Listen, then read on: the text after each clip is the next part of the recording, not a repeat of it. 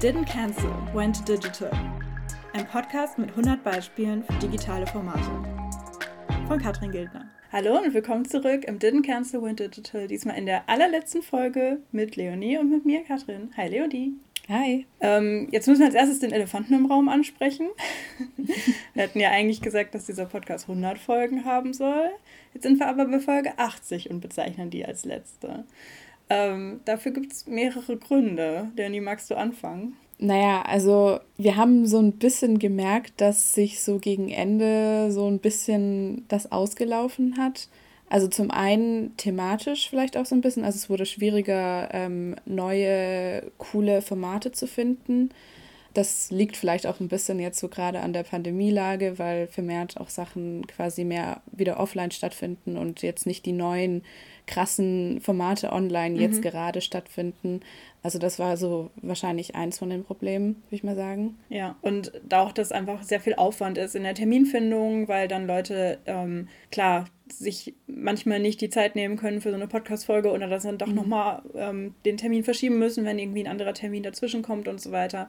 Und äh, für uns ist das jetzt auch nur ein Passion Project hier das heißt, wir haben jetzt keine mhm. Sponsoren oder so, wo man sagt, ja, okay, das lohnt sich für uns, eine Folge zu produzieren. Äh, oder vertragliche Verbindungen. Ja, Spotify zahlt die 100 Millionen nur aus, wenn wir 100 Folgen haben. Das wäre schön, aber das ist nicht der Fall. ähm, also sprich, da müssen wir halt auch gucken, wie viel Zeit wir hier investieren in diesem Podcast. Und ähm, wenn dann eben noch, ja, durch Terminfindungsschwierigkeiten und so weiter das noch äh, aufwendiger ist als eh schon, ähm, dann ja, ist das ein, ein guter Grund, bei 80 zu stoppen, zumal wir ja jetzt mit den 80 auch schon echt viele tolle Beispiele hatten. Also das mhm. Ziel des Podcasts war ja quasi zu zeigen, hey, nur weil etwas offline nicht geht, heißt es das nicht, dass deine Idee komplett ins Wasser fallen muss, sondern das Ziel war ja zu zeigen, guck mal, so machen andere Leute es online. Ne? Ihre Veranstaltungen, ihre Angebote, ihre Dienstleistungen, ähm, ihre Community-Sachen und so weiter. Wir haben ja jetzt hier einen, einen großen Schatz an verschiedenen coolen Formaten, die die Leute so auf die Beine gestellt haben in den letzten zweieinhalb Jahren. Genau. Und davon wollten wir auch in der letzten Folge noch ein paar highlighten. Also es gibt natürlich jetzt von den 80 Folgen oder ja, 89 Fol äh, 79 Folgen ziemlich viele coole Beispiele, die auch wegen verschiedenen, ja, verschiedenen äh, Kriterien? Kriterien, genau. Aspekten. genau. Aspekten aufgefallen sind. Also zum Beispiel eine Folge, die mir im, im Hinterkopf geblieben ist und wo ich auch darauf angesprochen wurde, als ich mal von dem Podcast erzählt äh, habe und dann die Person durch die Webseite gestöbert hat, war äh, die Folge 21 äh, zu Reitturnieren online. Ähm, weil das doch irgendwie überraschend war. Also ja. so zu denken, so, ja klar, so, so welche Dinge wie Turniere, Reitturniere, Sportevents und sowas, das findet natürlich immer offline statt und dann denkt man, ach nee, warte mal, man kann das auch online machen und das funktioniert ziemlich cool und es hat auch Vorteile. Also da war das ja auch gerade so, dass es ja eine bestimmte seltene Rasse an Pferden mhm. ist, wo ähm, gerade auch vielleicht die Community nicht so krass groß in Deutschland ist und dann durch dieses Online-Event auch äh, Leute aus Amerika dran teilnehmen konnten und so weiter. Also das war eine Folge, die ich äh, äh, ja deswegen sehr gut in Erinnerung habe. Genau, das äh, fand ich auch witzig, weil ich habe ja das Interview geführt und ich hatte auch überhaupt keine Ahnung, wie ich mir sowas vorstellen kann, weil ich ja. kannte Reitturniere eben auch nur, dass halt alle ihre Pferde in diese kleinen Anhänger zwängen und man dann halt durch die Gegend kurft und irgendwo auf einem fremden Turnierplatz dann über, über die gleichen Hindernisse springt oder die gleichen mhm. Sachen genau. macht, damit es halt vergleichbar ist. Und da steckt aber quasi eine App dahinter, mit der man eben mhm. dann gewisse Sachen, äh, gewisse Hindernisse und so weiter filmt und wo dann auch wirklich nachgeschaut wird, ist das jetzt wirklich fair? Ist das Hindernis wirklich 1,20 Meter hoch und so weiter? Ähm, und ja, alleine der Reisestress, der dann den Pferden und den Menschen natürlich erspart ja. bleibt, ist schon ein echt gutes Argument für online. Und ja, das ist auf jeden Fall äh, ein guter Fun-Fact, den man so erzählen kann. So wusstest du, dass man ja. Reitturniere auch online abhalten kann. Hör in unserem Podcast. Wenn wir schon über überraschende Sachen sprechen, müssen wir natürlich auch die Alpakas erwähnen in Folge 77, also eine sehr neue Folge noch. Ähm, das äh, war quasi, oder das ist ein Hof, wo ganz viele tolle Tiere leben, wie eben Alpakas, ähm, Kamele und auch ähm, Rentiere, glaube ich. Ähm, also ganz viele verschiedene Tiere, mit denen man halt offline dann so Wanderungen macht oder die halt irgendwie streichelt oder die füttert, wenn man so einen Hof besucht. Und die hatten eben einen, ja, sogar viralen Hit mit diversen Fernsehauftritten, weil sie eben Alpaka Videocalls angeboten haben, wo man dann eben ja, den tierischen Gast dann in ein Meeting oder in eine digitale Feier holen konnte. Und das war auf jeden Fall auch etwas, womit ich nicht gerechnet hatte, dass es sowas gibt und was auf jeden Fall auch eine coole Folge war zu hören, wie gut das funktioniert und wie das natürlich auch den Hof gerettet hat letztendlich. Mhm, ja, eine andere Sache ist natürlich auch äh, diese Art von Events, die, ähm, also klar, wenn man jetzt irgendwie einen Workshop für äh, Kochen oder sowas bucht und dann macht man das natürlich irgendwie bei einer Volkshochschule vor Ort und sowas und dann hat man dort natürlich auch alle Utensilien und alle Zutaten und alles Mögliche und dort zu sehen, wie so welche Art von Events quasi dann ins Digitale übertragen wurden, waren auch sehr interessant. Also zum Beispiel die Folge 4 ähm, mit Bake Night, ähm, also wo dann die Workshops quasi online stattgefunden haben über Zoom aber dann die TeilnehmerInnen äh, vorab quasi ein Paket zugeschickt bekommen haben oder eine quasi eine Zutatenliste zugeschickt bekommen haben, wo dann draufsteht, was sie alles brauchen. Oder auch die Folge 2, die Notizhefte-Workshops, das fand ich auch sehr schön, weil da auch äh, quasi ein Paket verschickt wurde, wo dann alle Sachen drin waren, die man selbst dann benutzen konnte im Workshop zu Hause, im eigenen Zimmer, um selbst Notizhefte zu binden. Also es war quasi schön, diese analoge Komponente ins Digitale mitzubringen, dass die Leute tatsächlich auch was da, dort haben und was wirklich physisches mitnehmen können aus diesem digitalen Event, was sie dann vor Ort haben und anfassen können und damit arbeiten können. Oder aufessen können bei der Band. Oder aufessen können, ja. das stimmt. Und eine andere Art von dieser Verbindung von analog und digital war die Folge 17, ähm, wo es um das Thema Stadtführung mit Bot ging. Und ähm, zwar war das ein Telegram-Bot, also ein Messenger-Bot, der einem hilft, ein bestimmtes Städtchen zu erkunden zu Fuß, indem man dann eben per Bot äh, geführt wird. Und das war ebenfalls eine Alternative zum klassischen, zur klassischen analogen Stadtführung, wo dann halt eine ganze Gruppe durch, durch einen Ort geht. Und ähm, damit das eben nicht komplett ausfällt, sondern man sich eben alleine mit Abstand, Corona-sicher, trotzdem auf Entdeckungstour machen konnte, gibt es dafür diesen Bot. Und das ist auch, das kann ich auch erzählen, ähm, wie soll ich sagen, ein Erfolgsmodell, denn solche Bots und Co. programmieren mittlerweile die beiden Gründer von äh, Unterblauen Dächern, heißen sie, glaube ich. Das ist jetzt peinlich, wenn ich es falsch sage. Das machen die mittlerweile beruflich und äh, haben da auch noch weitere von solchen Bots und Co. programmiert. Ähm, ich habe jetzt die Tage was bei denen gesehen bei LinkedIn. Ähm, das hat jetzt nichts mit, mit, äh, mit Social Business und Co. zu tun. Aber die haben für den Hersteller von, oder beziehungsweise es gibt ein Unternehmen und die äh, leihen so Pack-Rafts aus. Ich weiß nicht, ob du das schon mal gehört hast. Das sind so nee. Mini, wie so Kanus, die man so, also so aufblasbare Mini-Kanus, die kann man mhm. ganz klein zusammenpacken und halt transportieren, wie so ein Rucksack. Und dann kann man die quasi auspacken und aufblasen und kann dann damit auf so einem Floß, äh, auf so einem Fluss äh, quasi rumpaddeln. Und da haben die so einen Bot programmiert, der einem quasi hilft, das richtig aufzubauen und richtig dann einzusteigen und richtig wieder zusammenzubauen, damit da eben, wenn man nicht untergeht oder das Ding irgendwie beschädigt. Also für die ist das tatsächlich ein Business geworden, solche Bots zu programmieren, was natürlich auch sehr cool ist. Mhm. Ähm, eine weitere Sache, die sehr oft quasi Thema war bei uns im Podcast, sind die Vorteile, die durch diese digitalen Events entstehen. Und auch eine Folge, die mir dort in Erinnerung geblieben ist, ist die Folge 13 zum Seniorenstudium, weil ich das dort auch überraschend fand, weil man ja irgendwie doch oft das Vorurteil hat, dass gerade ältere Menschen digital mhm. nicht so ja, fit sind, aber dann sich dort in der Folge gezeigt hat, dass das doch auch Vorteile hat, dass jetzt quasi während der Corona-Zeit das Seniorenstudium online stattgefunden hat, weil dann dort auch Menschen erreicht werden konnten, die tatsächlich offline nicht teilnehmen konnten, weil sie gar nicht mobil waren, zum Beispiel. Mhm. Also da fand ich das schön, dass es, ähm, das hat gezeigt, dass es halt durch das Digitale es die Möglichkeit gibt, mehr Menschen zu erreichen und gerade dieses Beispiel gezeigt hat, dass man tatsächlich auch Menschen erreichen kann, bei denen man irgendwie gar nicht so zuerst dran gedacht hat, sondern gesehen ja. hat, so, ah ja, gerade für die Gruppe kann das auch wirklich ein Vorteil sein, ähm, wenn man eben nicht mehr mobil ist, wenn man nicht gerade irgendwie alleine vormittags dann ähm, ja, rausgehen kann und äh, zum Seniorenstudium gehen kann, ist das dann auch gut, wenn man einfach quasi nur den eigenen Laptop bedienen muss und dann teilnehmen kann. Genau, und wenn man sich da ja Gedanken macht, wie kann man es für die Zielgruppe einfacher machen, mit irgendwelchen Schulungen oder mit einer Anleitung, die man sich dann vorher schön ausdruckt genau, und daneben legt ja. oder sowas, ähm, dann geht das ja auch. Also da muss man ja nicht denken, ach, die kriegen das eh nicht hin, die älteren Leute, die sind nicht technikaffin genug, sondern das war ein schönes Beispiel, dass man auch für die Zielgruppe was machen kann. Ja. Genau, ja. Oder auch allgemein, also das war auch ein, ein, ein Thema, was oft aufkam, dass man halt eben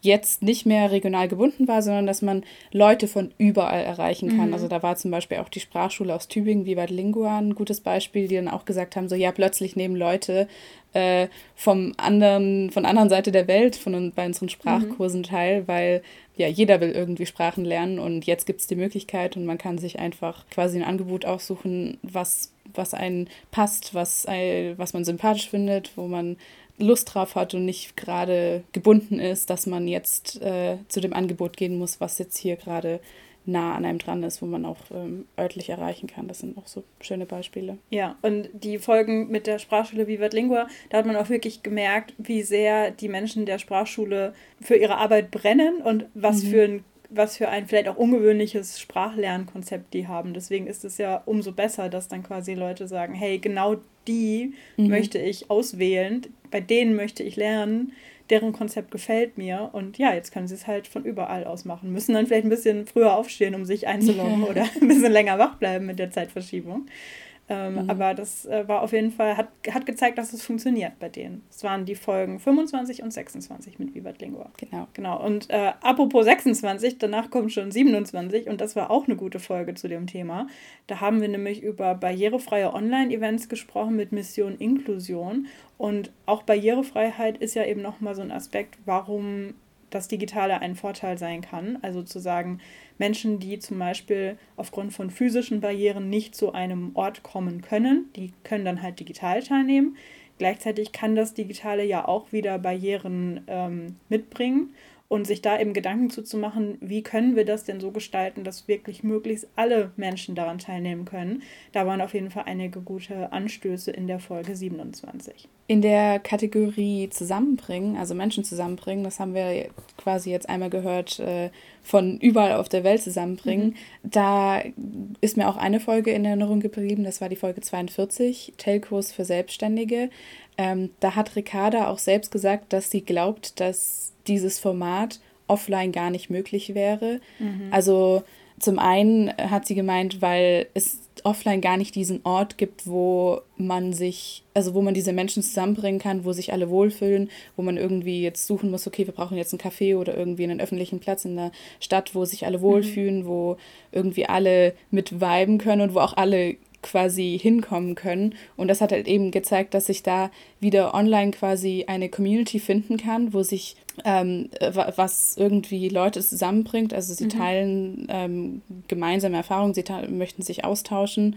Und diese Community zusammenzubringen, wäre offline gar nicht möglich gewesen. Also das zeigt auch wieder, ja, was für Möglichkeiten eben durch das Digitale ähm, ja, zusammengekommen sind. So. Ja, und eine ähnliche Situation war ja auch bei der Kaffeeküche von Mayetta, das war die Folge 63 die ebenfalls quasi aufgrund von Corona sich zusammengefunden hat, vor allem eben von Selbstständigen, die plötzlich gesagt haben, oh, hier verändert sich was in meinem Business und wo zum Beispiel die Leute dann Erfahrungen miteinander geteilt haben. Also da haben dann die Leute jeweils mal eine Session gemacht, haben von diesem erzählt, haben von jenem erzählt, man hat sich gegenseitig unterstützt, ähm, Wissen geteilt, äh, Coworking und so weiter.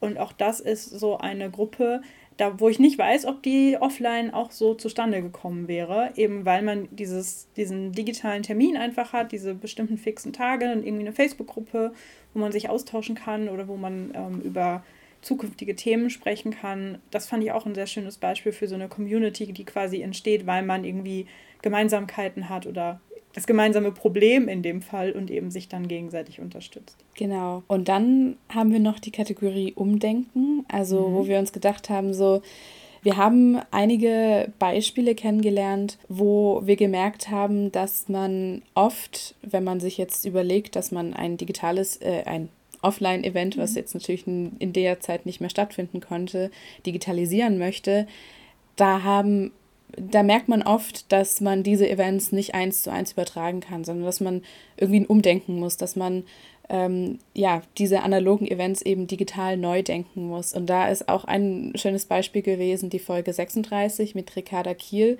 die normalerweise ja, äh, Lesungen stattfinden lassen hat äh, und als sie dann einen neuen Band rausgebracht hat und das dann digital stattfinden quasi musste, hat sie gedacht, okay, das ist jetzt irgendwie nicht so das richtige Format, um das jetzt auch online genauso zu machen und hat dann gesagt, okay, stattdessen machen wir einfach einen Workshop draus. Mhm. Das ist dann interaktiver, ähm, das hat auch einen anderen Fokus, äh, ja, und äh, quasi, das bringt irgendwie ein bisschen mehr Pep rein in so eine Online-Veranstaltung, als wenn da quasi einfach nur so ein, ein, frontales Format war, wo die Leute einfach quasi nur zuhören können. Mhm. Und anstattdessen konnten alle quasi mitmachen, sich selbst ausprobieren ja, das war ein schönes Beispiel so für ja, neues Format, für quasi die neuen Umstände. Auf jeden Fall. Also beide Folgen mit Ricarda sollte man auf jeden Fall anhören, ja. falls man das noch nicht getan hat. Die waren sehr schön. Genau, und ähm, was ich auch cool fand, wir hatten mehrere Folgen zum Thema Lehre und Hochschullehre, Seminare und Co. Und da bin ich ja auch befangen, weil sowas mache ich ja auch. Und besonders schön fand ich da die Folge 45 mit Charlene und Elena, wo sie eben darüber gesprochen haben, wie sie Hochschullehre in so kreativen Fächern an so einer Gestaltungshochschule machen, weil man da halt auch wirklich nochmal gemerkt hat, dass das Digitale auch neue Möglichkeiten bietet, dass man zum Beispiel mit einem digitalen Whiteboard arbeitet und eben nicht einfach nur mit PowerPoint-Folien, die man dann halt irgendwie zeigt und dazu was erzählt, sondern dass man da wirklich interaktiv mit den Studierenden drauf arbeitet. Und ich weiß auf jeden Fall, dass die Charlene auch sehr, sehr viel Lob von ihren Studierenden bekommen hat, dass sie meinten, das war ein super gutes Seminar und sie ähm, das hat ihnen sehr viel Spaß gemacht und sie haben sehr viel gelernt. Also das kann man ja an der Stelle nochmal so wiedergeben, dieses äh, Lob. Und ähm, ja, wenn man da nochmal Inspiration braucht für so Lehrformate, dann gerne in Folge 45 nochmal reinhören. Okay, also das war jetzt unsere ganz diplomatische Antwort, falls uns jemand fragt, was war denn deine Lieblingsfolge? Damit wir da nicht so die eine Folge raussuchen müssen, sondern je nachdem, welcher Aspekt oder welches Kriterium einen interessiert, haben wir jetzt hier nochmal so ein kleines Best-of gezeigt ähm, an Folgen, die uns auf jeden Fall inspiriert haben. Und damit das Ganze jetzt nicht nur so eine Best-of-Sammlung ist, sondern auch diese Folge nochmal eine Case-Study werden soll, wollen wir jetzt den Rest der Folge erzählen, wie wir diesen Podcast remote produziert haben. Denn Leonie und ich sitzen zwar beide in Tübingen, aber so dreieinhalb Kilometer Luftlinie voneinander entfernt und haben uns nicht getroffen, um diesen Podcast zu produzieren, sondern ähm, das lief alles remote und natürlich auch unsere ganzen Gäste sind alle remote zugeschaltet worden, denn da können wir mal so eine Karte erstellen eigentlich, oder? Also die sind ja auch ähm, aus, aus vielen verschiedenen Regionen. Ähm, ja, digital zugeschaltet geworden. Das wäre eine ziemlich teure Sache gewesen, wenn wir da immer hingegurkt wären oder die zu uns. Und äh, den, über den CO2-Ausstoß müssen wir dann auch nicht sprechen. Und deswegen wollten wir jetzt quasi nochmal kurz erzählen, wie wir das gemacht haben, in der Hoffnung, dass ihr vielleicht auch etwas daraus lernt, falls ihr auch Lust habt, einen Podcast oder irgendein anderes Medienformat zu produzieren mit welchen Tools wir da gearbeitet haben, mit welchen Workflows und so weiter und so fort. Leonie, was war denn deine Rolle in diesem Podcast? Fangen wir mal so an. Also meistens äh, war meine Rolle da drin, ähm, die Folge zu schneiden. Also quasi dann erst so in der Post-Production. Genau, also Folge zu schneiden, dort währenddessen schon im Hinterkopf zu haben, äh, was wir dann für Instagram auch machen wollen. Mhm. Ähm, also quasi während der Folge schon überlegen, okay, was für gute Stellen gibt es hier im Podcast in dieser Folge, ähm, die wir eventuell für Instagram verarbeiten können. Mhm. Ähm, dann äh, auch währenddessen überlegen, Notizen machen für den Text, also mhm. den Webseitentext, den wir erstellen, beziehungsweise auch die Show Notes. Genau. Und das haben wir alles zusammengetragen in Notion. Ähm, das heißt, dort schreibe ich dann äh, rein, Ideen für Microcontent, äh, Text eventuell. Hab dich dann angepinkt und hab gefragt, so, was sagst du dazu? was ist dir in Erinnerung geblieben? Äh, und dann haben wir abgeklärt und dann ging es quasi in die weitere Produktion äh, für Instagram. Aber vielleicht dazu gleich noch. genau. Ja, aber du hast auch ein paar Folgen selber moderiert. Also genau, ja. Da hattest du auch ein paar, ähm, wo ich keine Zeit hatte oder wo ich meinte, hey Leonie, willst du nicht? Das ist doch ein Thema für dich. Ähm, wie wie ging es dir damit? War das das erste Mal, dass du einen Podcast moderiert hast? Äh, ich glaube, das erste Mal war es in, äh, im Erzähl davon Podcast. Ah, okay, ich. okay. Also streng genommen, aber so, ja. Okay. ja, aber ja, genau. Also in dem Fall ähm, war dann entweder so, dass du schon einen Gast rausgesucht hattest ähm, und wo dann vielleicht auch schon quasi eine engere Terminauswahl dabei war dann im Kontakt mit dem Gast äh, zu schauen, okay, welche, welche Uhrzeit passt, äh, Zoom-Link hin und her schicken, solche Sachen, den äh, Gast auch briefen. Also mhm. wir hatten dafür ja die öffentliche Notion-Seite, wo mhm. ja eigentlich gut alles zusammengefasst ist, was jemand als Gast im Podcast davor wissen sollte. Also allein so welche Hinweise wie, dass wir schneiden, also dass mhm. sich der Gast keine Sorge machen muss, äh, wenn man sich irgendwie verhaspelt oder irgendwie einen Aussetzer hat oder sowas, dass man, das nimmt schon ein bisschen Druck, wenn mhm. die Person das im Vorhinein weiß und weiß, okay, ich kann mir Zeit nehmen, wenn ich jetzt gerade die Antwort nicht weiß. Ähm, genau, ähm, solche Sachen waren da zum Beispiel auch schon zusammengefasst mhm. in der Seite. Genau. Und ich habe halt den Großteil der Folgen moderiert ähm, ich habe auch ein paar Solo-Folgen gemacht, hatte dann aber bei der Postproduktion weniger die Finger im Spiel. Also manche Folgen habe ich auch selber geschnitten, vor allem welche, wo ich irgendwie wusste, oh, da hatten wir mehr, zwischendurch mehrere Unterbrechungen und da war irgendwie, das ist irgendwie tricky, da dann die, die, die, äh, die einzelnen Schnipsel, die Audioschnipsel zusammen zu puzzeln. Da dachte ich, ah, bevor ich jetzt Leonie ein ewig langes Briefing schreibe, wo welche Störung war, mache ich es einfach selber. Und ich habe äh, dann immer das Einpflegen übernommen, also von den Texten und von den ähm, von den Show Notes und so weiter, das Ganze dann beim Podcast-Hoster hochzuladen und auf der Website hochzuladen. Und das Einpflegen in Instagram hat dann wiederum Leonie übernommen. Also so grob unsere Aufteilung. Also das war jetzt nicht, ich mache den ersten Teil, du machst den zweiten Teil oder andersrum. Das war schon so ein bisschen so ein Ping-Pong hin und her. Aber so quasi grob dazu, was unsere Rollen waren. Und dann können wir jetzt einmal durchgehen, wie entsteht denn so eine Podcast-Folge? Vom Anfang an, von der Idee bis zur fertigen Folge in euren Ohren. Und ähm, dafür ist natürlich erstmal die Frage, okay, woher kommt die Idee? Teilweise hatten wir Ideen, dass wir selber coole Formate mitbekommen haben, auf Leute zugegangen sind. Ähm, oder jemand hat uns etwas empfohlen und hat gesagt, hey, ich kenne da noch wen oder ich habe da einen Kollegen, der hat auch was Cooles. Ähm, oder wir ähm, sprechen Leute an, von denen wir irgendwie mitbekommen, dass es das gibt. Oder die Leute kommen selber auf uns zu. Dafür hatten wir extra ein Google-Form angelegt, also ein Formular, ähm, wo die Menschen dann selber ihre Idee äh, reinpacken konnten, kurz beschreiben konnten, worum es geht, warum das eine coole Case Study ist. Und das war auch cool, weil dann Leute, die wir schon kannten, dieses Formular weiterleiten konnten und einfach in der Bekannten zum Beispiel sagen, hey, du hast da doch eine coole Sache. Wenn du magst, guck mal hier, da gibt es diesen Podcast, wenn du dabei sein möchtest, fülle einfach dieses Formular aus. Und mit diesem Formular hat man dann einfach schon die wichtigsten Informationen gehabt. Also zum Beispiel den Namen der Person, den Namen des Projekts, äh, URL, Kurzbeschreibung und so weiter. Das hat das Ganze schon mal vereinfacht. Wir stehen sehr auf, auf Workflows und Sachen, die das Ganze vereinfachen. Das muss man wissen. Also so komplett chaotisch podcasten ist nicht so mein Ding. Genau, wenn wir dann diese groben Infos hatten zu einer Informa also zu einem, einem potenziellen Thema, dann haben wir das Ganze in Notion eingepflegt.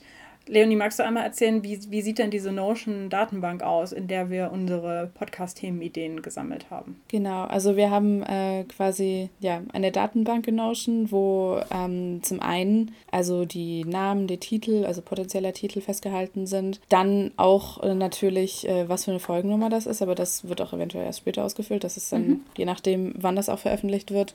Da werden natürlich auch Sachen festgehalten, so wann wird die Folge veröffentlicht, wann das dann feststeht.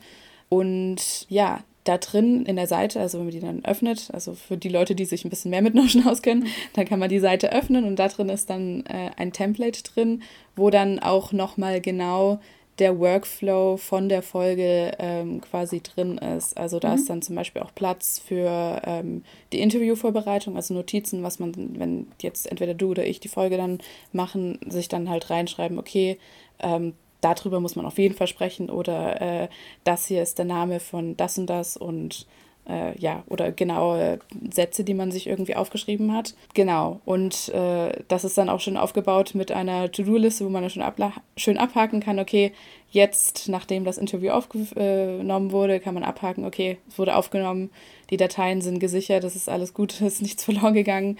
Danach kommt der Schnitt und so weiter. Also da drin ist dann ähm, ja, aufgelistet, wie dieser Workflow abläuft. Und dann kann man diese Seiten hin und her schieben, je nachdem, wo man sagt, okay, diese Folge sollte vor dieser Folge erscheinen oder diese heben wir für später auf und so weiter. Genau, wir haben da manchmal versucht, so ein bisschen Varianz bei den Themen reinzubringen. Also wenn wir jetzt mehrere Sachen hatten, wo es irgendwie um Workshops ging, dass die dann nicht alle hintereinander kommen, sondern dass man sagt, okay, dann nehmen wir jetzt nochmal so ein Kulturevent-Thema zwischenrein und den anderen Workshop verschieben wir dann, dass der erst nächsten Monat kommt. Also das war so ein bisschen der Gedanke dahinter. Ähm, oder manchmal war es auch so, dass sich, wie gesagt, auch Interviewtermine ähm, nochmal verschoben haben und man dann sagt, oh, eigentlich wollten wir das diese Woche aufnehmen und nächste Woche veröffentlichen, aber jetzt können wir es erst nächste Woche aufnehmen. Dann müssen wir auch die Veröffentlichung nach hinten schieben, damit es keine Nachtschicht im Schnitt wird. Vielleicht wurden es auch ein, zwei Mal Nachtschichten im Schnitt, aber das wollten wir natürlich jetzt nicht dauernd ähm, provozieren. Deswegen wurde da der Redaktionsplan schon relativ häufig angepasst und verändert. Du hast eben auch schon Notion genannt bei diesem Infodokument, was du eben schon angerissen hast. Also das ist quasi eine Notion-Seite, die wir mit Informationen gestaltet haben und eine Funktion von Notion ist, dass man einzelne Seiten freigeben kann. Und das ist dann einfach ein Link, den man anklickt, da landet man dann, kann sich das durchlesen, man muss keinen Notion-Account haben, man muss sich nicht einloggen, das ist also sehr easy, um Informationen eben so zu verteilen. Und wie du eben schon gesagt hast, da stand eben sowas ist drauf wie, so kannst du deine Tonqualität verbessern, keine Sorge, wir schneiden das, äh, schick uns bitte noch irgendwie deine Links, die in die Shownotes sollen und so weiter und so fort. Ähm, mit dem Ziel auch, dass die Leute A natürlich äh, zusagen, weil sie keine Angst mehr haben vor der Podcastaufnahme. Für viele Leute war es auch das erste Mal, dass sie in einem Podcast gesprochen haben. Und auch um den Aufwand für uns zu verringern, dass eben nicht jeder nochmal eine Vorbesprechungs, also ein Vorbesprechungstelefonat oder ein Vorbesprechungs-Zoom-Call haben möchte, wo man ihnen dann genau die Sachen nochmal sagt. Und das hat auch größtenteils funktioniert, dass die Leute sich mit diesen Infos, die wir ihnen da gemailt haben, ähm, ja, dass sie damit happy waren und gesagt haben, alles klar, lass es uns machen. ähm, ein paar Leute wollten trotzdem Vorgespräch, das war dann auch in Ordnung, aber wenn jetzt jede Person Vorgespräch gehabt hätte, dann wäre der Produktionsaufwand eben nochmal um einiges höher gewesen. Und ähm, das kann ich auch nur allen empfehlen. Wenn ihr irgendwelche Informationen öfter sagt, schreibt es einmal schön auf und macht es zugänglich, dass ihr dann einfach den Link versenden könnt, statt immer wieder das gleiche zu erzählen. Wie kommt man denn jetzt zu einem Interviewtermin? Also wenn die Person jetzt gesagt hat, ja, klingt cool, hab Lust mit euch zu podcasten, wie kommt man zum Termin? Wie haben wir das gemacht, Leonie? Also gut, ich äh, bei mir läuft das einfach so, dass ich sage, okay, ich habe hier Terminvorschläge oder beziehungsweise ähm, ich bin, also generell ist es bei mir so, dass ich wahrscheinlich flexibler bin als bei mir der Interviewgast, weil es kann sein, dass die berufstätig sind und dann zum Beispiel nur morgens oder abends oder nur am Wochenende oder was auch immer Zeit haben. Ähm, also es kann sein, dass die Person dann auch sagt, okay, ich könnte werktags nur ab 7 Uhr zum Beispiel und dann richte ich mich danach. Genau, ich glaube, bei dir läuft das ein bisschen professioneller ab. ein bisschen einfacher auf jeden Fall, weil wie gesagt, ich, ich stehe auf so Organisationssachen, die mir Arbeit sparen und deswegen habe ich so ein äh, Buchungstool, womit ich quasi meinen Kalender verknüpfe und das Buchungstool gibt dann Terminvorschläge, die auf jeden Fall frei sind, weil es, wie gesagt, in meinem Kalender eben dann Sachen, wo ich keine Zeit habe, direkt rausnimmt. Und die Leute konnten sich dann selber einen Termin buchen. Und es hat größtenteils sehr gut funktioniert. Ähm, selten hat mal jemand gesagt, sorry, da ist irgendwie nichts bei oder ich kann nur am Wochenende oder sowas. Das war dann natürlich auch okay. Aber grundsätzlich war das mit diesem Buchungstool sehr easy. Plus die Leute kriegen nochmal einen Reminder, was auch sehr praktisch ist, dass die dann einen Tag vorher nochmal so eine Mail kriegen, so hey, denkt dran, morgen ist der Termin. Und daher kann ich auch das nur empfehlen, ähm, wenn es zu einem passt. Genau. Ähm, wir haben dann ja das Notion-Dokument benutzt, um eben uns vorzubereiten mit Notizen und so weiter, Fragen ähm, oder wenn man irgendwie auf etwas Bezug nehmen wollte, dass man dann da den Link reingepackt hat oder sich einen Screenshot reingepackt hat. Und damit konnten wir dann quasi in das Interview dann reingehen und das durchführen.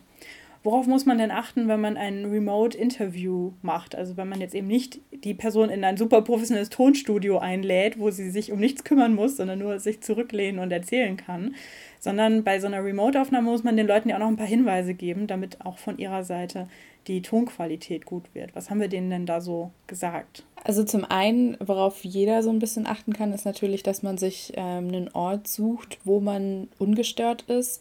Also zum Beispiel auch, wenn man ja mit mehreren Leuten zusammen wohnt, dass man auch eben Bescheid sagt, äh, wann man dieses Interview hat, dass man darum bittet, dass man halt eben in der Zeit ein bisschen drauf achtet. Mhm. Ähm, oder wenn es möglich ist, sich einen Ort zu suchen, wo halt wirklich niemand sonst quasi einstören mhm. kann.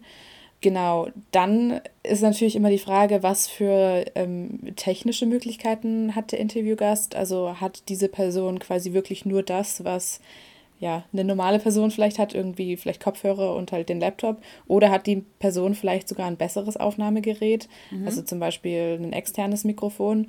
Ähm, genau, also dort zu fragen, okay, ähm, falls du das hast, äh, benutzt das gerne, sonst ähm, ähm ja, so Kopfhörer tun es halt eben auch. Genau. Und die, äh, ja, wenn die Person kein externes Aufnahmegerät hat, dann muss sich die Person eigentlich sonst quasi um das Technische wenig kümmern, weil die Aufnahme dann äh, von der Tonspur in Zoom äh, quasi geregelt wird. Und jetzt gibt es sicher Leute, die schlagen die Hände über den Kopf zusammen und sagen, um Gottes Willen, man kann doch nicht mit Zoom podcasten. Noch kann man. Und bevor, bevor eine coole Story nicht erzählt wird, weil die Person halt kein gutes Equipment hat und so weiter, mhm. dann nehmen wir lieber damit vorlebt, dass die Spur vielleicht von der Qualität her nicht ganz so geil ist wie jemand, der selber auch podcastet und halt zu Hause ein kleines Home-Studio eingerichtet hat. Also da war uns die Story wichtiger als die Tonqualität. Und ich glaube, sie war auch bei keiner Folge so schlimm, dass einem die Ohren geblutet ja. haben, oder? Ja. Also ich fand, das ging voll. und viele Leute sind ja mittlerweile ausgestattet. Also ja, das, genau. Viele Leute haben sich ja jetzt irgendwie ein besseres Headset gekauft oder wissen jetzt irgendwie, worauf sie achten müssen, dass eben nicht, äh, keine Ahnung, der Papagei im Hintergrund kreischt oder die Autos an der Straße vorbei donnern und so. Von daher war das auch ein positiver Nebeneffekt der Pandemie, dass die Leute wissen, wie sie ihre Tonqualität äh, ganz gut machen können. Genau, also das kam dann einfach darauf an, wie gut die Person ausgestattet ist. Bei denen, die selber podcasten und Co., haben wir in der Regel einen sogenannten Double Ender gemacht, so wie Leonie und ich gerade auch machen. Das heißt, wir nehmen jeweils bei uns lokal auf und wir benutzen halt Zoom, um miteinander zu sprechen, aber wir benutzen halt nicht die Zoom-Spur um die dann auszustrahlen, sondern eben das, was wir hier lokal auf unseren Aufnahmegeräten ähm, ja, aufnehmen. Und wenn die Leute gut ausgestattet waren und wussten, was es ist, dann haben wir gesagt, hey, können wir einen Double Ender machen, alles klar. Wenn die Personen nicht technisch affin waren, einfach, hey, wir nehmen den Zoom-Call auf, du musst dich um nichts kümmern. Okay, also wir haben jetzt die Podcast-Folgen, wir haben jetzt die Spuren. Jetzt warst häufig du an der Reihe. Wie sehen dann jetzt die Schritte aus, um diese Podcast- diese Audioschnipsel zu einer Podcast-Folge zu machen. Genau, also am Anfang hatten wir das noch so, dass du mir die Spuren dann per WeTransfer geschickt hast, bis wir dann komplett auf Dropbox umgestiegen mhm. sind, weil das dann doch irgendwie leicht ist, wenn man das ja da direkt im Detail Explorer einfach nur reinschieben muss mhm. und nicht auf eine externe Webseite gehen muss. Genau, dann habe ich die Spuren dort äh, im Ordner und dann gehe ich in Audacity rein, also das ist das Schnittprogramm, was wir benutzen ähm, was relativ leicht zu bedienen ist. Genau, da werden dann halt eben am Anfang noch äh, unser Intro hinzugefügt, also die Intro-Musik, äh, dann die Spuren und dort wird in der Regel wenig geschnitten, also nur so Pausen, ähm, falls es doch irgendwie Störgeräusche gibt oder irgendwelche Momente, wo ähm, ja, jemand nochmal neu ansetzen musste und sowas. Aber ja, das passiert meistens nicht so oft. Mhm. Genau. Und das heißt, man kann dann eigentlich relativ schnell durch den Schnitt gehen. Aber parallel dazu habe ich meistens dann schon dran gedacht, was wir auch quasi dann sonst noch als Content brauchen. Also das ist zum mhm. einen dann der Content für Instagram, aber auch äh, für die Webseite, also den Text zum Beispiel. Genau, weil wenn ich jetzt das Interview nicht durchgeführt habe, sondern du und ich dann die Folge im Schnitt, dann höre ich sie ja das erste Mal, kann ich ja parallel schon dran denken, ah, okay, das hier können wir gut in den Text aufnehmen, das hier können wir gut bei Instagram verarbeiten und so weiter. Genau, und dann am Ende nochmal das Outro, die Podcast-Musik hinzu äh, und exportieren und dann wieder in die Dropbox in den jeweiligen Ordner verschieben, die fertige Folge. Genau. Exakt. Also es gibt ja Podcasts, die da sehr redaktionell eingreifen, also die dann eben viel mhm. rauskürzen oder die dann selber nochmal irgendwelche Einschübe machen und irgendwelche Sachen so erklären, so Anmerkungen der Redaktion mäßig. Ähm, das ist nicht so ein Podcast. Und Fun Fact, immer die Leute, die vorher noch nie gepodcastet haben und dementsprechend nervös sind und denen man dann sagt, ja, wenn du dich verhaspelst, gar kein Problem, wir schneiden das raus und die dann sagen, ach Gott, ich werde mich bestimmt tausendmal verhaspeln, ich bin so nervös. Das sind immer die, wo die Folgen am geilsten laufen. Das ist, das ist kein Zufall, das habe ich jetzt schon echt beobachtet, weil die irgendwie dann, ich weiß nicht, ob sie so nervös sind, dass das Adrenalin so kickt, dass sie sich dann immer ganz schnell wieder fangen, wenn sie sich verhaspeln oder ich weiß nicht, was da der, der Grund ist, aber wenn wir Leute zu Gast hatten, die selber Podcasterinnen und Podcaster sind, das sind häufig die, die dann einfach schnipsen und sagen, ah ja, du kannst ja nochmal, also schneid mal hier, ich, ich setze nochmal neu an, weil die wissen ja selber, da, dass das mhm. funktioniert und dass das möglich ist. Und da hatte ich das Gefühl, bei denen ist das viel häufiger, dass sie sich dann verhaspeln und dann halt nochmal neu ansetzen, während halt diejenigen, die vorher nervös waren, immer so, so eine 1A Show abliefern, wo man quasi nichts rausschneiden muss. Also könnte man auch so live im Radio senden und alle wären happy. Wenn dann die Folge fertig ist, du hast ja jetzt gerade schon gesagt, der andere Content, das ist einmal der Text für die Webseite und das sind Instagram-Beiträge. Ich kann ja mal anfangen mit dem Text für die Webseite. Also es gibt zu diesem Podcast eine Webseite, die heißt einfach didn'tcancelwithdigital.de und was mir von Anfang an wichtig war, war, dass es ähm, also wenn man sich schon die Mühe macht, so eine Website zu machen, sollte dann natürlich auch Content drauf sein, nicht einfach nur ein eingebetteter Player und fertig. Und was mir wichtig war, war, dass die Texte dann auch wirklich schon etwas enthalten und nicht immer nur so ein blöder Teaser sind. Nicht immer nur so, mhm. hey, Tabea macht sonst ihre Notizbuch-Workshops in Volkshochschulen. Jetzt macht sie es analog. Wie sie das schafft, könnt ihr hier herausfinden. Klickt hier. Also so, ne, das, das wollte ich halt nicht, sondern ähm, das war von Anfang an Teil des Briefings, dass diese Texte immer halt auch schon was an Inhalt enthalten sollten deswegen haben wir dann immer nicht, also ich, ich finde, wir haben eine, eine, Balance gehalten zwischen, man erzählt schon was über das Thema, aber man versucht jetzt nicht den kompletten Podcast in Textform wiederzugeben, sondern man hat dann schon irgendwie so die groben Punkte mitbekommen, worum es ging, aber für so die ganz feinen Details musste man dann schon noch mal reinhören. Das war so ein bisschen die, der Vibe, mit dem ich an diesen Text rangegangen bin jeweils. Ähm, manchmal hast du sie ja auch geschrieben, manchmal habe ich sie geschrieben. Ähm, und dementsprechend hoffe ich, dass diese Texte spannend sind auch zum Stöbern. Dass man eben mit dieser Webseite gut stöbern kann, nach Keywords suchen kann, die einen interessieren und dass man dann eben da guckt, ah, okay, das klingt irgendwie interessant, da möchte ich mich entscheiden und die komplette Folge hören, um eben die ganze Geschichte zu hören, wie dieses Format abgelaufen ist. Also das war quasi so der Hintergrund zu den Texten und natürlich theoretisch sind die auch cool für SEO, also dass Leute quasi durch die Suchmaschinen auf diese Texte dann aufmerksam werden und so auf den Podcast aufmerksam werden. Aber wenn man das ernsthaft hätte betreiben wollen, hätten man die noch ein bisschen länger machen müssen. Aber so denke ich, war das eine ganz gute Alternative. Was hat es denn mit den Instagram-Beiträgen auf sich? Magst du davon erzählen? Genau, also wir haben auch eine Instagram-Seite ähm, für, den äh, für den Podcast und dort haben wir immer drei Postings für eine Folge. Das heißt, das ist dann immer eine Reihe äh, quasi für eine Folge ähm, gefüllt ist. Genau, das heißt, man muss sich ja überlegen, okay, drei verschiedene Postings. Einer davon ist immer äh, der Titel, also quasi die Titelseite, äh, das Titelbild von der Folge. Und dann bleiben noch zwei andere Postings, die halt inhaltlich gefüllt werden müssen, beziehungsweise falls es so viele Ideen gibt, kann man ja auch immer noch äh, quasi aus der Titel, ähm, aus dem Titel, Titelbild ein Karussell machen und dann hinten auch noch weitere ähm, Inhalte hinzufügen. Mhm. Genau. Ähm, also diesen Micro-Content, den wir dort gemacht haben, ähm, besteht halt meistens, so wie es sich beim Podcast anbietet, ähm, ja, aus ja, zum Beispiel solchen Sachen wie Zitaten, die mhm. in der Folge genannt wurden. Also die kann man zum einen schriftlich äh, festhalten, wenn das eher kürzere Sachen sind. Wenn das jetzt längere Anekdoten zum Beispiel sind, äh, kann man das dann äh, tatsächlich eine Audiospur hochladen. Also das geht dann natürlich, also bei Instagram nur bis zu 60 Sekunden, beziehungsweise wenn man ein Karussell draus macht, dann natürlich auch länger. Da haben wir auch unterschiedliche Varianten, also zum Beispiel äh, eine Audiospur, wo dann quasi nur ein Text dahinter steht, also visuell, oder eine Audiospur mit einem Bild als äh, Grafik noch hinzugefügt. Genau. Bilder und Videomaterial allgemein bieten sich auch ähm, gut an, je nach Thema. Also mhm. gerade so Themen, die sich visuell, ähm, die visuell sehr dankbar sind, da ist es dann immer sehr die schön. Alpakas. Zum Beispiel, genau. genau. Oder das Reitturnier, da gab es ein Video dazu. Mhm. Ähm, genau, also da ist es natürlich immer schön, wenn der Gast äh, gutes Bildmaterial zur Verfügung hat, das wir dann verarbeiten können, ähm, was man gut äh, ja, für Instagram eben verwenden kann. Genau, also gerade so hinter den Kulissen, wenn die irgendwie erzählen, ja, wir haben unser Büro umgebaut in Studio mit irgendwie drei Kameras und so, dann ist es natürlich cool, wenn man das dann wirklich sieht, wie, wie das dann aussah.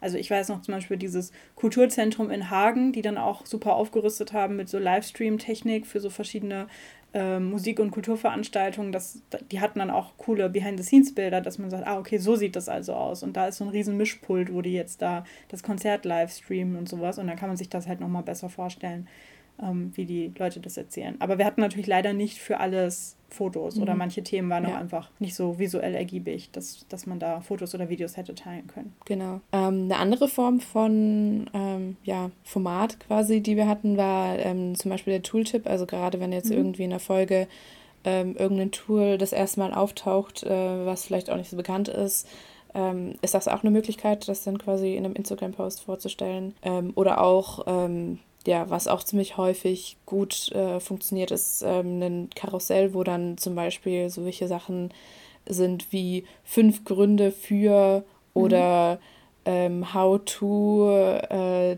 digitale Veranstaltungen mit barrierefrei gestalten oder mhm. sowas. Und dann, also gerade wenn der Gast dann halt eben zum Beispiel gefragt wird, so ja, was sind jetzt die wichtigsten Learnings oder sowas, und dann mhm. Äh, wiederholt äh, die Person dann halt eben nochmal irgendwie ein paar Punkte und dann sind das halt eben vier zum Beispiel, dann kann man das gut in einem Karussell verarbeiten und sagen, okay, Person XY sagt, das hier sind äh, vier wichtige Schritte oder sowas. Also das sind dann so gute ähm, Stellen aus einem Podcast, die man dann gut äh, in ja, einem Instagram-Post verarbeiten kann, als Karussell zum Beispiel. Genau. Und wir haben da quasi dieses, diesen Pool gehabt an möglichen Formaten, die wir auswählen können für diese Instagram-Beiträge und haben einfach pro Episode geguckt, was bietet sich da an. Also wenn da sowas genau. drin war wie, das sind meine drei Top-Tipps, ne, dann kann man da gerne Karussell draus machen. Aber vielleicht waren auch einfach coole Zitate drin oder einfach eine Fotostrecke, die man teilen möchte. Und dementsprechend war das jetzt nicht super einheitlich, wie das jeweils aussieht, sondern diese Einheitlichkeit kam dadurch, dass man halt einfach drei Folgen hat, also drei Beiträge hatte pro Folge. Ähm, und wie genau die Beiträge dann gestaltet waren, kam einfach immer darauf an, was zu der Folge gut gepasst hat. Genau. Aber wenn man sich jetzt, also wenn jetzt jemand äh, so visuell das Bild vor Augen hat, wie mhm. unser Account aussieht oder sich das anschaut, wird ja auch sehen, dass das jetzt nicht, also dass es ja trotzdem visuell ziemlich ähnlich aufgebaut ist. Das liegt mhm. daran, dass das halt eben auch äh, quasi immer Photoshop-Vorlagen sind. Also das ist natürlich auch wichtig im Workflow, dass man ja nicht jedes Mal das Titelbild komplett neu erstellen muss. Mhm. ist natürlich äh, sinnlos, ja. sondern gerade wenn man jetzt zum Beispiel das Titelbild ähm, erstellen möchte, klickt man einfach auf die Photoshop-Vorlage, ändert den Hintergrund, ändert den Text, ändert die, ähm, die Ziffern von der äh, Folgennummer und dann ist es fertig. Oder wenn man einen, eine Fotostrecke macht, dann tut man auch eben das Foto einfügen in den Rahmen, Hintergrund ändern, Text ändern, fertig. Also damit äh, ja, erleichtert man sich natürlich auch die Arbeit und es gibt natürlich auch visuell ein einheitlicheres Bild. Ja, genau. Also vom Look her ist es quasi so an so einen Retro-Computer-Look angehaucht mit so Farbverläufen von verschiedenen Farben und da haben wir einfach ganz am Anfang quasi verschiedene Elemente erstellt, wie eben so ein Rahmen, der halt aussieht wie so eine alte Windows 2000 Kiste und eben diese verschiedenen Hintergrundfarben.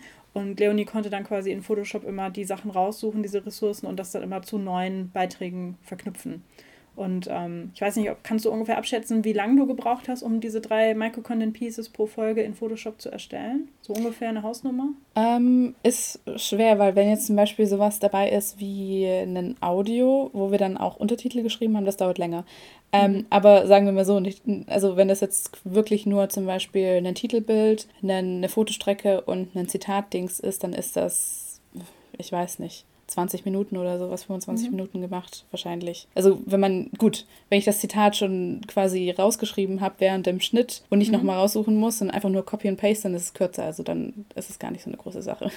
Aber ja, das kommt so ein bisschen drauf an. Ja. Und das Coole daran ist ja auch, dass man diese Pieces zweitverwerten kann. Also manchmal habe ich die dann auch in den Text auf der Website eingefügt. Wenn da zum Beispiel ein cooles Zitat war, schriftlich, oder halt so ein Foto von, von so einem Einblick hinter die Kulissen, dann konnte ich das dafür dann ja auch nochmal verwenden. Plus äh, manchmal habe ich es auch den Interviewgästen gemailt, weil die dann irgendwie gesagt haben, hey, wir wollen auch gerne darüber posten, dass wir in dem Podcast zu Gast waren, können wir das teilen. Also ähm, war das jetzt auch nicht nur für Instagram produziert, sondern wurde zum Teil dann auch nochmal für andere Zwecke verwendet, diese Grafiken, die da entstanden sind. Und das ist grundsätzlich immer eine schlaue Idee, etwas nicht nur für Instagram zu produzieren. Genau. Und wie auch vorhin schon angesprochen, ganz am Ende steht eben das Einplanen in den Podcast-Hoster, also wo man dann quasi die fertiggestellte Folge hochlädt und eben die Texte, die Shownotes und so weiter, äh, die dann in Notion standen und eben auf der Website. Das habe ich immer so parallel gemacht. Da habe ich auch so einen Workflow für entwickelt, dass ich da nichts Wichtiges vergesse.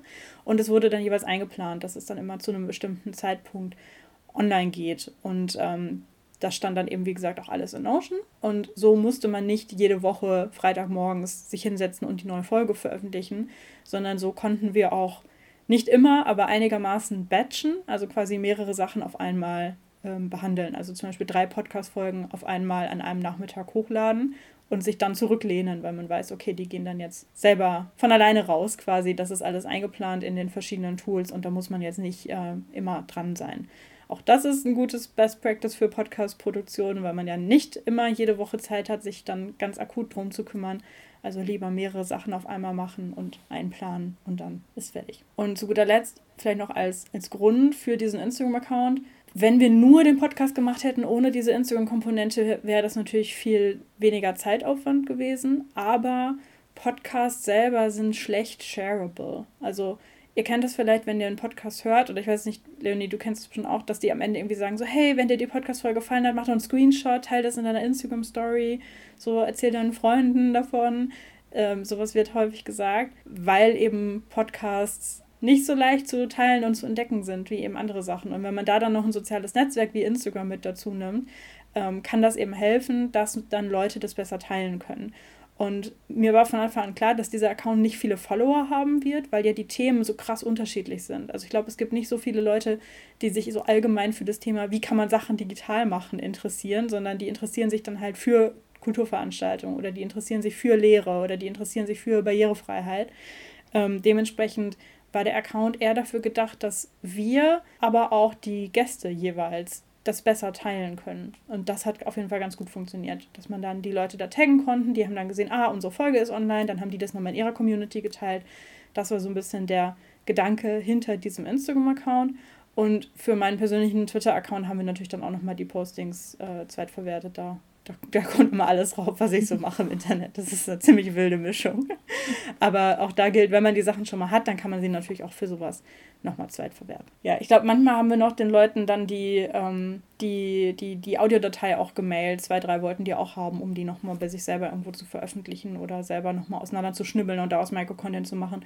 Das haben wir natürlich dann gemacht. Also das äh, ist ja kein Problem. Wenn die Leute da selber nochmal Lust haben, das irgendwo zu promoten oder irgendwo für zu nutzen, das Interview, dann konnten sie das natürlich gerne machen. Das war der sehr, sehr lange Workflow um eine kleine süße 30-Minuten-Folge zu produzieren und rauszubringen. Ähm, und vielleicht könnt ihr jetzt auch wieder ein bisschen besser nachvollziehen, warum wir am Anfang der Folge gesagt haben, dass es viel Aufwand ist. auch wenn man eingespielt ist, auch wenn man Vorlagen hat und so weiter, ist natürlich immer noch ein Zeitaufwand. Ähm, deswegen bin ich happy, dass wir jetzt hier mit diesem Podcast auch beenden. Ich hoffe, dass er vielen Leuten eine neue Idee gebracht hat, ein etwas, dass sie etwas Neues entdecken konnten, dass sie vielleicht geschmunzelt haben und gesagt haben, Reitturniere online, mhm. Backworkshops online, Kaffeeküchen, digitale. Ähm, und ja, ich hoffe, dass, wie gesagt, da was bei rausgekommen ist an Inspiration, an Motivation, an dem Beweis, dass eben nicht alles, was online passiert, automatisch schlechter ist oder automatisch ein Notnagel ist, eine Notlösung ist, im Gegensatz zu den analogen Sachen, sondern dass da wirklich viele Vorteile mit drin sind und viel, viel Innovation. Das ist beide Hoffnung für diesen Podcast. Da kann ich mich nur anschließen.